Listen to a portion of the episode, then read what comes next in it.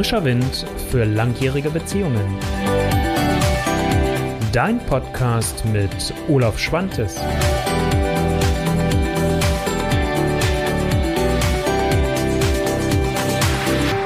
Hallihallo und einen wunderschönen guten Abend. Es ist wieder Mittwoch, 19.30 Uhr und ähm, ja, ich freue mich, wenn du jetzt hier gerade auf Facebook Live dabei bist, aber ich freue mich natürlich genauso, wenn du später diese Folge heute entweder als Podcast hörst oder auf YouTube im Nachgang als Video siehst. Heute so ein kleines Jubiläum, was die Videos anbetrifft. Das ist nämlich heute die Folge 80 schon.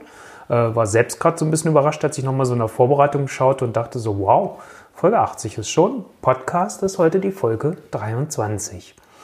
Ich habe ja als Thema heute mitgebracht das Beziehungskonto in der Liebe.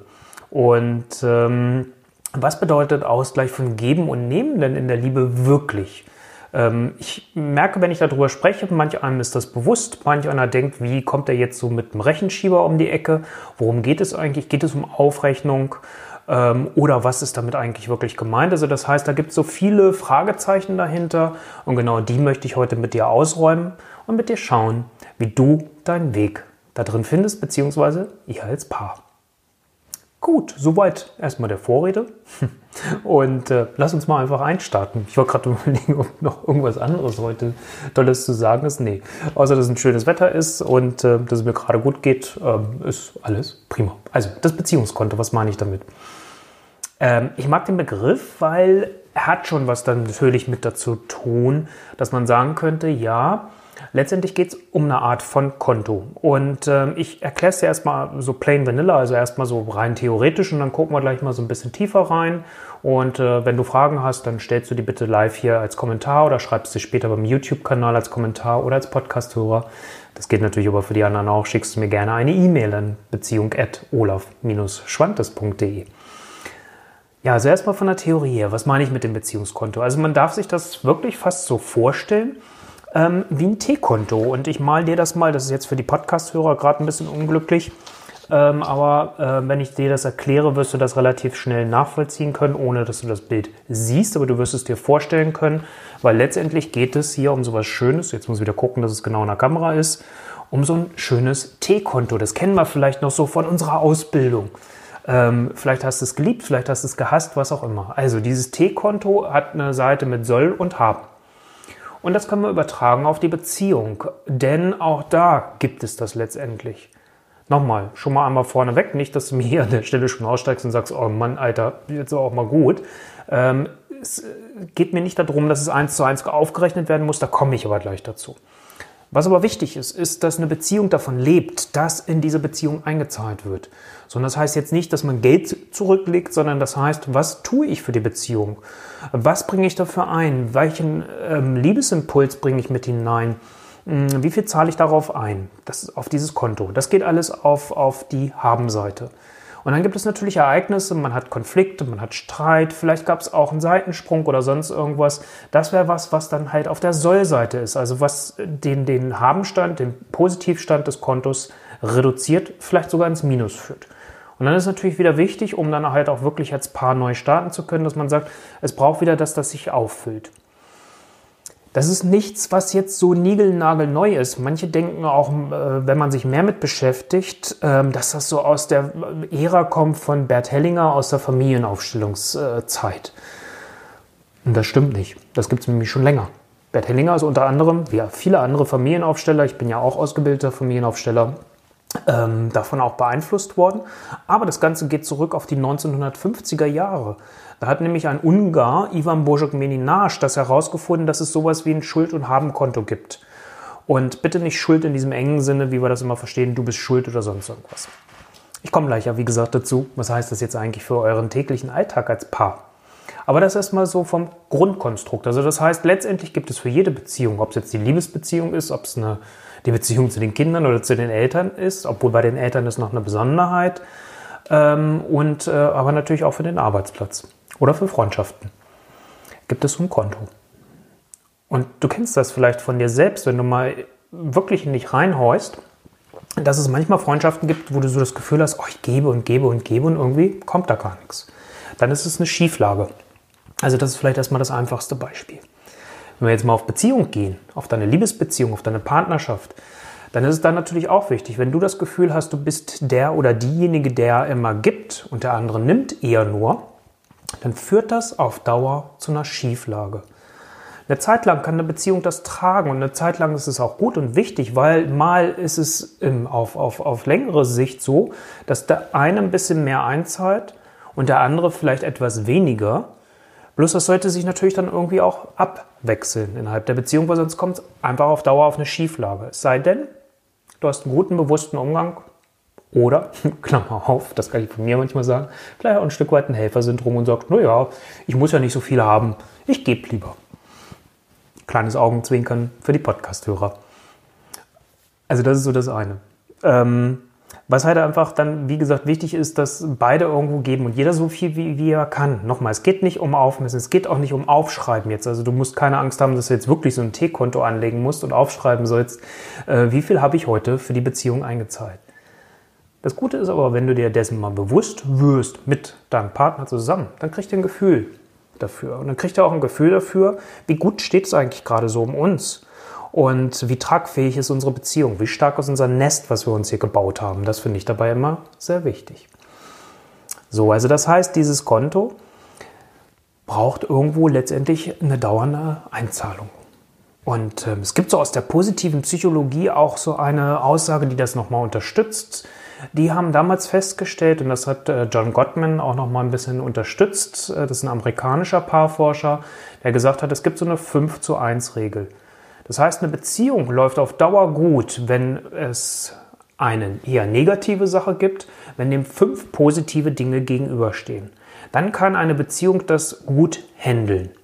Also das mal vielleicht so als Idee, so als Bild. Wichtig, an dieser Stelle sage ich schon mal, ist es mir, es geht wirklich nicht um Aufrechnerei. Nicht, dass du dich dann irgendwann hinstellst und sagst, so, also ich habe jetzt so und so viel hier eingezahlt, jetzt bist du mal dran. Das sollte normalerweise eigentlich automatisch äh, passieren, aus, aus Liebe heraus, aus dem, dass man das gerne machen möchte, dass ich gerne geben möchte, dass ich dem anderen gerne meine Liebe zeige. Ich habe ja schon viele Videos auch in der Richtung gemacht mit Kleinigkeiten. Das will ich heute gar nicht alles wiederholen, weil dann komme ich vom eigentlichen Thema jetzt so ein bisschen weiter weg. Ich möchte mal ein bisschen enger an dem Thema hier gerade dranbleiben. Also dieser Ausgleich geht natürlich in beide Richtungen, ähm, dass man halt auch guckt, wenn was eher vielleicht, was wir als negativ, also für die, die Soll-Seite sehen, äh, äh passiert ist, äh, weil es vielleicht eine, eine ähm, Fremdgehen gab, eine Außenaffäre, eine Außenbeziehung gab oder so, dann muss man wieder schauen, was braucht es, dass da wieder Ruhe in euer Beziehungssystem hineinkommt. Und da gibt es nicht eine pauschale Antwort, das ist das, wo ich auch immer mit den Paaren dran arbeite, die zu mir kommen und die in einer Krise drin hängen und die solche Altlasten mit sich rumschleppen. Und wie gesagt, das muss nicht immer jetzt das Fremdgehen gewesen sein. Das kann auch einfach sein, dass, dass ähm, man ähm, ja, sehr entwertend miteinander gesprochen hat in Streitsituationen, dass man den anderen beleidigt hat, ähm, bis hin vielleicht sogar geschlagen hat, je nachdem, was dann halt war. Und dann geht es natürlich zu gucken, nicht einfach mit einem Neustart irgendwie weitermachen wie gehabt, sondern halt auch zu gucken, was braucht es, damit das Alte abgeschlossen werden kann? Ganz wichtig, weil sonst holt euch das immer wieder ein. Deswegen hat dieses Beziehungskonto so einen riesen Stellenwert für mich. Da muss man nicht immer so drüber sprechen. Ich, ich, behandle das in den anderen Themen ja immer so ein Stück weit mit. Bloß heute war mir mal wichtig, mal den Fokus genau darauf zu legen. Also das mal so ein bisschen die, die grundsätzlichen The oder das grundsätzliche Thema, die grundsätzliche Erläuterung, was ist jetzt eigentlich so das äh, Beziehungskonto. So, was jetzt wichtig ist, und da gibt es so ein paar Teilaspekte. Ich hatte ja auch geschrieben, was bedeutet Ausgleich von Geben und Nehmen in der Liebe. Ich hoffe, du hast es schon mal so mit dem, was ich dir jetzt anleitend gesagt habe, gut nachvollziehen können. Wie gesagt, ansonsten gerne deine Fragen als Kommentar oder an, als E-Mail-Adresse an mich oder als E-Mail-Adresse. auch schickst mir bitte eine E-Mail an meine E-Mail-Adresse, so rum ist es richtig. Ähm, also das heißt, ähm, da haben wir ja schon drüber gesprochen, aber frag gerne.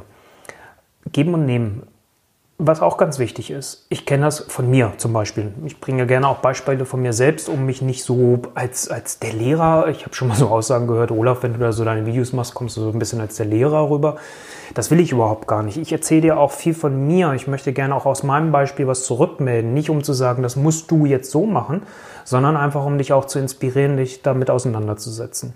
Also was kenne ich selbst aus dieser Geschichte heraus? Ausgleich von Geben und Nehmen.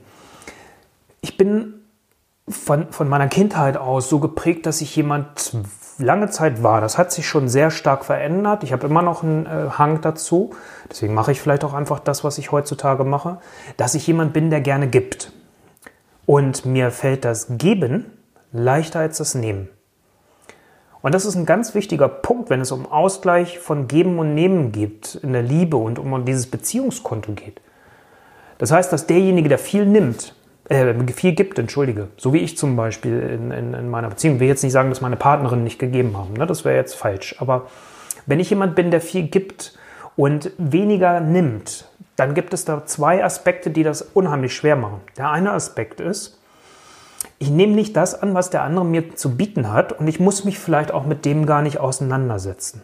Ich muss mich nicht damit auseinandersetzen und mich vielleicht fragen, reicht mir das wirklich, was ich da bekomme? Entspricht das meinen Wünschen und Bedürfnissen? Entspricht das meiner Vision von Paarleben wirklich? Oder belüge ich mich irgendwo selbst und bleibe in einer Beziehung, die mir vielleicht gar nicht gut tut? Also inwiefern gebe ich meinem Partner oder meiner Partnerin, also bei mir damals meiner Partnerin, überhaupt den Chance, die Chance, auch entsprechend einzahlen zu können? Lasse ich das überhaupt zu? Oder sage ich dann schon mal, nee, ich mache das, ich mache das, ich mache das und zahle immer ein, zahle immer ein, gebe aber dem anderen gar keine Chance. Das führt auch dazu, dass es zu einer Schieflage kommt, weil der andere kann gar nicht das, was er anbieten kann, was seine Qualität ist, in diese Beziehung hineinbringen. Und das ist manchmal das ein bisschen perfide, wirklich so an der Stelle, weil es generiert natürlich dann auch Erwartungshaltungen. Das habe ich bei mir selbst auch festgestellt, dass ich bestimmte Erwartungshaltungen hatte. Gleichzeitig habe ich mir aber meiner Partnerin, meiner späteren Frau, heutigen Ex-Frau, dann nicht die Chance gegeben, auch wirklich da aufzuschließen und äh, auch einzahlen zu können. Und damit war man in einer Schieflage. Und dann passiert häufig irgendwas, dass man dann einen Weg nach draußen sucht. Das ist jetzt kein Standard. Also wir sind immer noch nicht bei Mathe für Anfänger, auch wenn ich beim T-Konto vorhin angefangen habe. Also es ist nicht so, dass man jetzt sagen kann, wenn das passiert, passiert das, ist das die Folge.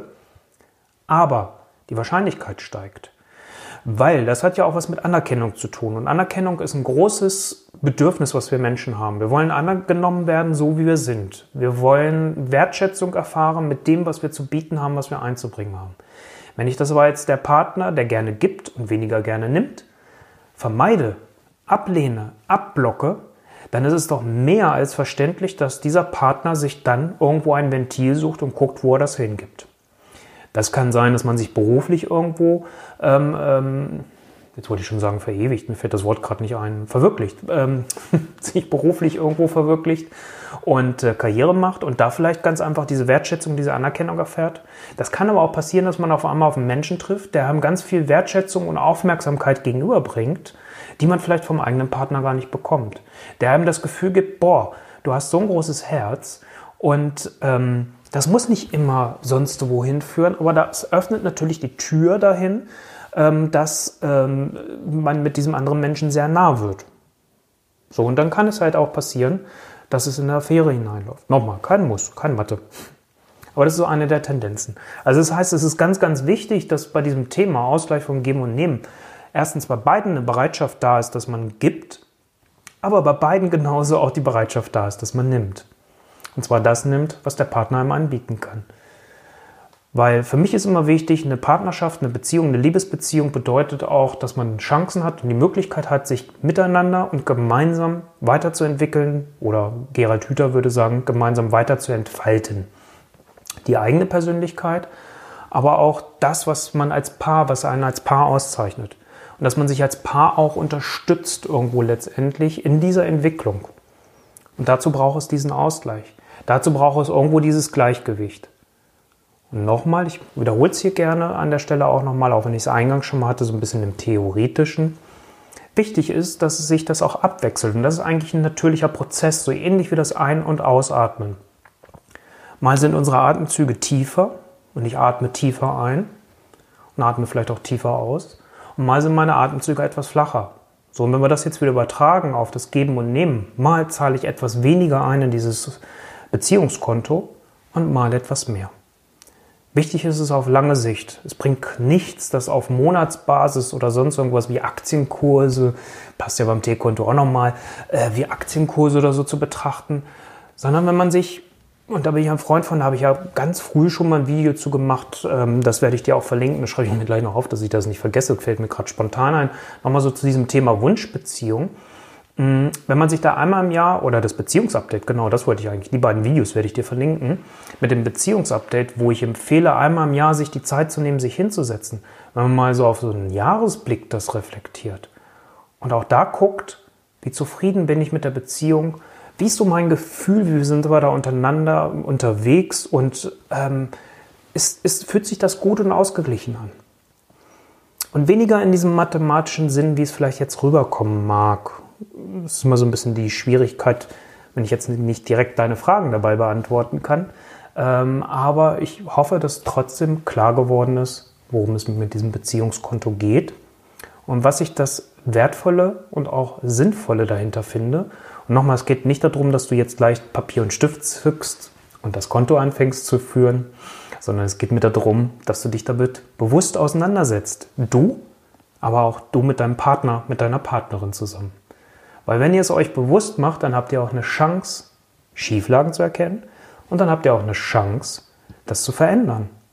Und damit habt ihr dann auch die Chance, eure Beziehung, die ihr jetzt gerade führt, zum Besten eures Lebens zu machen. Das wünsche ich dir von Herzen. Und in diesem Sinne danke ich dir für deine Aufmerksamkeit, für dein Dabeisein. Und zum Abschluss sei mir noch der Hinweis erlaubt, wenn du sagst, du möchtest gerne das Ganze vertiefen, wo ist deine Balance, wo ist eure Balance, wie könnt ihr die erreichen? Oder du hängst in dem Thema fest der Altlasten, dann lass uns gemeinsam miteinander sprechen, ganz unverbindlich und gucken, ob es einen gemeinsamen Weg geben kann, was eine Idee von mir wäre, wie ich euch unterstützen könnte und dann zu schauen, wie könnt ihr diesen Weg für euch finden. In diesem Sinne, vielen lieben Dank fürs Dabeisein. Wir sehen, hören uns nächste Woche wieder. Ich danke dir. Folge 80 ist damit zu Ende, beziehungsweise Folge 23, kleines Jubiläum. Müsste ich eigentlich gleich, nee, Sekt mache ich nicht auf, mag ich nicht, aber wenn ich gleich mal mit mir anstoßen. In diesem Sinne, schönen Abend für dich. Danke fürs Dabeisein. Ciao, ciao, dein Olaf Schwantes.